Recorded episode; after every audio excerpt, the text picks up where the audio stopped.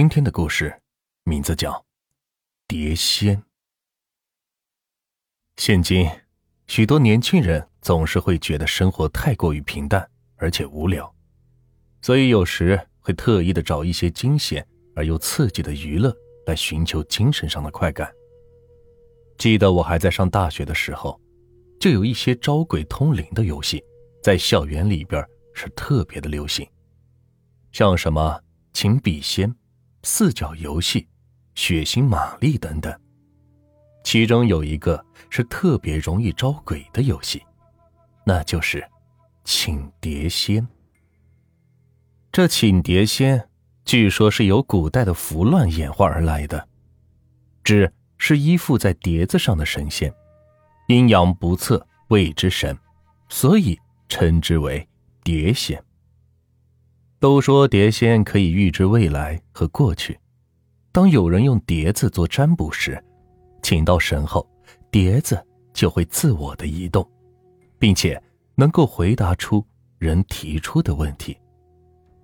然而，事实上，请碟仙是件极其危险的，因为在很多时候，人们请到的，并非是什么神仙，而是一些没能得到善终的。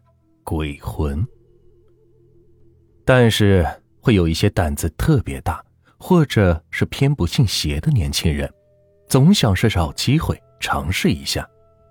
于是，在休闲时候，就会有三三两两的人凑到一起玩玩笔仙，或者是碟仙。不过，对于这些招魂通灵的游戏，我一直都是十分反感的，也劝说过身边的人不要去冒险通灵。以免是惹火上身。还好同寝室的几个室友胆子都是挺小的，只是除了住在我对床的王可，这王可的外号就叫王炸天，就是说他的胆子是特别大，而且从不信鬼神。为了证明那些通灵游戏都是糊弄人的，所以在寝室里是张罗了好几回要玩笔仙。可就是没人敢陪他一起玩，让他很是闹心。于是，在平安夜的那天晚上，他跑到隔壁找人一起玩了笔仙。只是没想到，这一玩就玩出了大事。如今这平安夜对于年轻人来说，简直就是盛大的狂欢节日，尤其到了晚上，更是跑出去嗨翻了天。非是折腾到了后半夜，累了才肯消停下来。我记得那一晚已经快是两点多了，同寝室的几个人才是陆陆续续的都回来了。王可回来的时候显得是格外兴奋，跟我们讲了他刚刚和隔壁张文军他们一起玩了碟仙的事。王可说，因为之前听张文军请到过碟仙，所以才是特意的找他。想要见识见识，结果这玩了大半天，光看到那碟子在纸上是来回的瞎转悠。听王可说，当时张文军问了很多的问题，故意整的是玄玄乎乎的。可到了后来，他越来越怀疑那碟子根本就是张文军推着才动弹的，所以他觉得挺没意思。后来干脆直接把碟子一推，不玩了。而张文俊还是一脸紧张的吓唬他说：“这刚刚请来的是水仙，这不好好送走，可是会遭惩罚的。”说到这里，王可立即是扑哧一乐，还说：“水仙儿，怎么不说是水鬼呢？以为我是吓大的呀？根本连个鬼影子都没看着。”总之，这听王可一顿吹嘘忽悠，其他人。顿时都是一脸佩服的，直夸他厉害，胆子够大。王可也是被捧得美滋滋的。到后来都是折腾累了，于是灯一关，大家也都躺下睡了。只是那一晚，我睡得特别不踏实，而且总能听到耳边似有似无的传来滴答滴答的水滴声。也不知道什么时候，听到起床的动静时。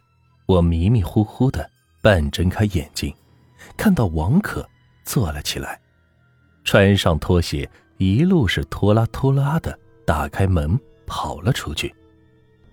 他应该是去上厕所了。我翻了个身，接着睡到。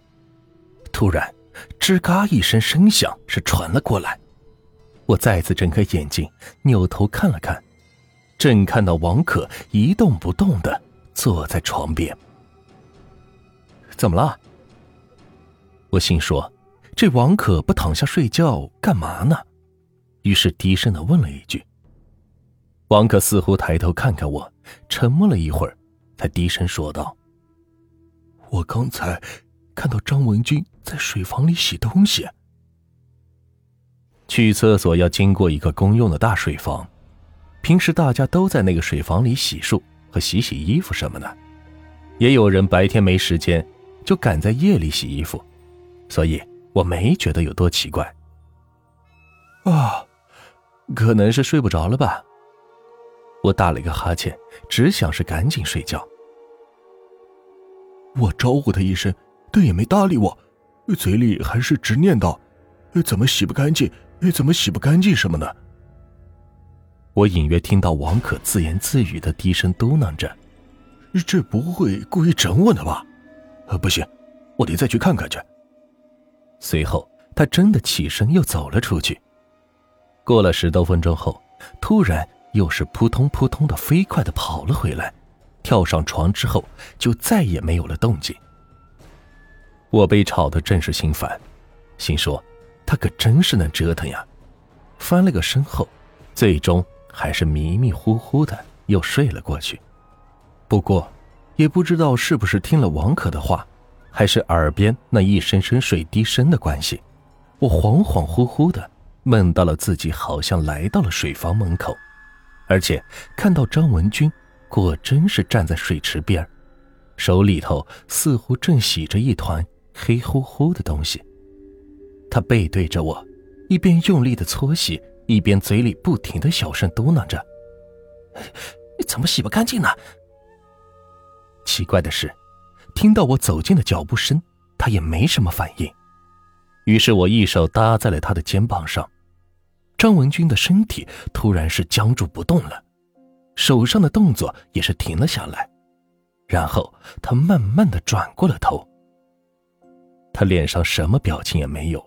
可是他整个头皮连带着头发，已经是被整块是掀了下去。此时头顶血肉模糊的，淌下的通红的血水是流了一脸。而更恐怖的是，他手里搓洗着的东西，竟然就是他的头皮。我浑身剧烈一抖，猛然是睁开了眼睛，同时耳边是传来了一阵阵惊呼声。此时，外面的天已经是亮了。王可，你怎么了？你病了吗？我扭头看到上铺的李茂林正站在王可的床边，而床上的王可整个人是缩在大被里头，浑身是剧烈的哆嗦着。寝室里的其他人也都被吵醒了，纷纷的坐了起来，都是迷迷糊糊的往王可的那边方向看着。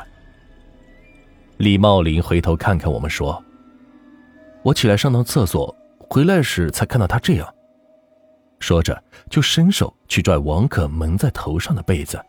“你哪里不舒服呀？”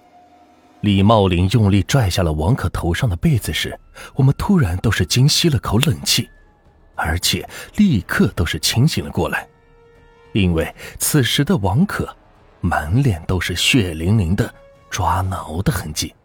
两个眼睛满是惊恐的瞪着，而且脸孔是煞白，整个人是控制不住的剧烈颤抖，那模样简直就像是见了鬼一样。鬼，有鬼！王可立即往墙角里缩，两手在脸上是继续抓挠着，一边用力揪扯着自己的头发，一边尖叫：“他满脸都是血！”我们从震惊中回过了神，忙上前按住了他，防止他继续自残。有人慌忙跑出去找宿舍老师了。王可是挣脱不开我们，只能是放声大叫：“我看见了，头皮没了，他在洗自己的头皮。”听到王可的话，我的心里顿时是咯噔了一下。这时，大概是外面的人都听到了王可的叫声，有很多人是推门跑了进来，看到王可的模样时，立刻都惊住了，忙是询问发生了什么事。当我扭头看到人群里的张文军时，立刻是愣了愣，同时王可似乎也是看到了他。虽然此时他好好的站在那里，而且一脸茫然又吃惊的模样，可是王可看到他时，立刻是剧烈的挣扎了起来，情绪变得是更加失控，而且一个人竟然是甩开了我们三四个人。更想不到的是，他跳到地上后，直接从四楼的窗口。是撞了出去。后来，王可被急救车带走了，幸好只是摔断了两根肋骨，并没有什么生命危险。不过，他的精神方面是出了很大的问题。听说康复后被家人接走了，学校这边也早就办理了退学手续。当时这件事在学校里是掀起了不小的波澜，后来还是校长出面。开了集体大会后，解释说王可是因为学业压力的问题，一时冲动才跳了楼。为此，还是特意的请来了心理辅导老师，专门讲了几堂课。这场风波才算是渐渐平息了下来。而从那之后，学校也开始严禁有人在玩笔仙等迷信的活动，对外说是为了督促结业考试做准备。而其中的真正原因，我想也只有作为当事人的我们最清楚不过了。事后我也曾经想过，那晚王可究竟遇到了怎样可怕的事情？是否和我梦中所见到的情景是一样的呢？我想，除了他自己，再没有人可以给我一个明确的答案了。不过，唯一的答案是。当时我见到的张文俊，肯定不是他本人。可我还要再一次郑重的提醒各位，不要拿通灵的事作为消遣娱乐。